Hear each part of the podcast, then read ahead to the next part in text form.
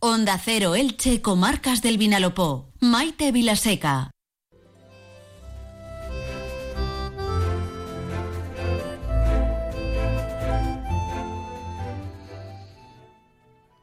Escuchamos eh, constantemente datos sobre cómo está evolucionando, cómo está cambiando nuestra sociedad. A veces tenemos tanta información que llega desde sitios tan diversos que cuesta mucho hacernos una idea real de lo que está pasando.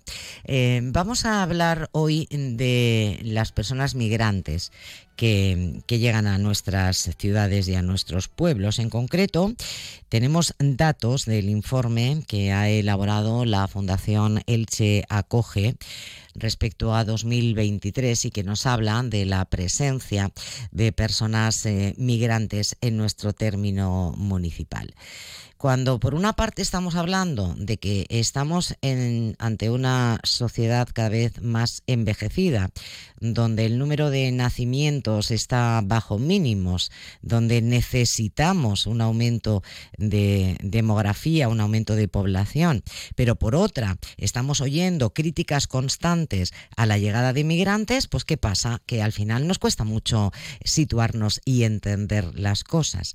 Así que qué mejor que utilizar este informe que, como les digo, ha hecho pública la Fundación Elche Acoge, que lleva más de 20 años eh, tratando eh, con eh, personas migrantes, educando también a, la sociedad sobre cómo, cómo entender y manejar los movimientos migratorios, para que con datos, como decir los políticos que se ponen muy de moda con determinadas frases, negro sobre blanco, pues entendamos hacia dónde vamos como sociedad. Y no lo vamos a hacer solas, porque además lo vamos a hacer de la mano eh, de dos auténticas expertas, como son la directora de Elche Acoge, que es Trini Urbán. Trini, siempre un placer tenerte aquí. Bienvenida, buenas tardes. Gracias a vosotros y la responsable de comunicación de la fundación, que es eh, Laura Hernández. Laura, bienvenida, buenas tardes. Hola, buenas tardes.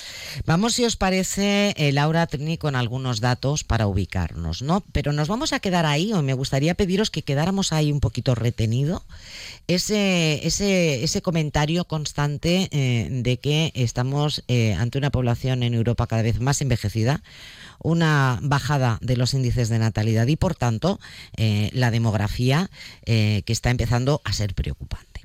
Y ahora vamos a hablar de esos otros datos. Eh, el Chacoge realizó en 2023 un total de 14.283 atenciones repartidas a más de 4.000 personas migrantes. Las mujeres duplican la demanda de servicios y de formación, 2.900 frente a 1.400 hombres. Y ahora con todos estos datos, ¿qué hacemos? Trini. Pues con estos datos vamos a empezar a, desmenuzarlos un poquito y a darles un poco de piel. Eh, como se puede ver en el informe, la Fundación atendió a más de 4.000 personas, como bien dices, eh, fundamentalmente mujeres, más de la. bastante. Hay una presencia de mujeres importante. Y esto tiene su, razón de ser en que desde el 2008, con la grave crisis económica que sufrimos, eh, el fenómeno migratorio cambió de género. Entonces, fundamentalmente venían los hombres a buscarse la vida en los sectores donde había empleo antes del 2008, que era fundamentalmente la construcción, y a buscarse la vida para luego traer a sus familias. Esto se invierte porque en la construcción sabéis que, bueno, eh, sabéis que con la burbuja inmobiliaria todo estalla, ese yacimiento de empleo deja de ser un yacimiento de empleo y la gente que venía para cubrir esos puestos de trabajo dejan de venir. Y son las mujeres las que tienen que empezar a liderar el fenómeno migratorio. ¿Por qué?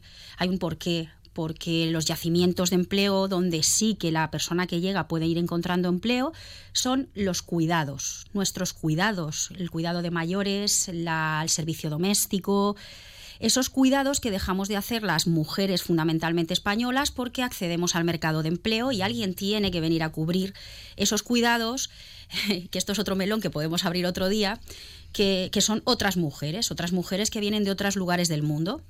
Entonces se dan cuenta que ellas llegan, encuentran trabajo mm, relativamente rápido, además muchas de ellas internas, con lo cual también ah, eh, tienen casa y todo lo que ganan pueden mm, mandarlo a su país para ayudar a la gente de allí. Y son las que inician ese proceso migratorio y las que invierten un poco el género de, esos flujos migratorios.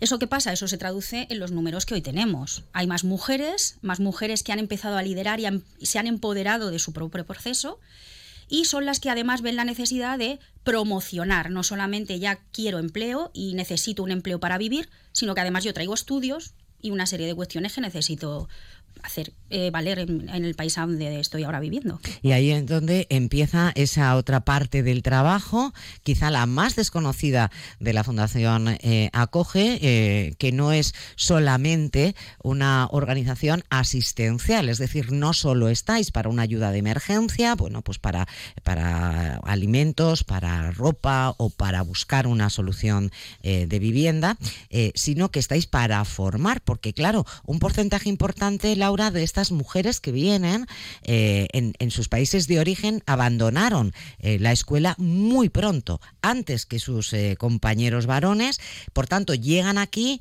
mm, desconociendo nuestro idioma y además con una formación que, incluso roza el, el alfabetismo en algunos casos, ¿no? Totalmente. Eh, también es importante recordar, y bueno, lo has marcado ya, que el Chacoge se desliga un poco de ese trabajo más asistencialista y nosotros lo que pretendemos es, aparte de hacer todo ese acompañamiento ¿no? a la persona que llega aquí, la persona extranjera, le queremos brindar de todas las herramientas posibles para que finalmente, cuando acaba nuestro trabajo con ellos, sean personas totalmente autónomas e independientes y, tengan un, y puedan construir un proyecto vital aquí en Elche como cualquiera de nosotros. Entonces, todo el trabajo que, que hacemos desde todas las áreas que componen el Chacoge. Es un trabajo multidisciplinar de todo nuestro equipo técnico. Una parte fundamental es la formación, como bien has dicho. Entonces, bueno, ahí empezamos a, ver un poquito las necesidades que presenta la persona y elaboramos un plan de trabajo, un acompañamiento, una intervención multidisciplinar, como he comentado, y vamos dando ¿no? respuesta a todas las necesidades que presenta. Y una parte fundamental, por ejemplo, con, con, la, con lo que has comentado es la formación.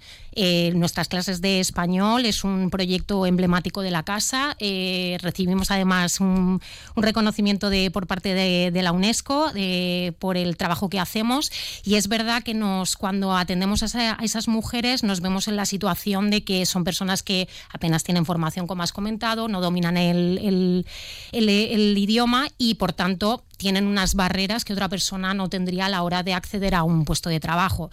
Entonces nosotros empezamos a trabajar con ellas y nuestro objetivo final es finalmente que esas personas sean personas, como he dicho, independientes y que puedan eh, tener un trabajo digno y que finalmente puedan construir su proyecto vital.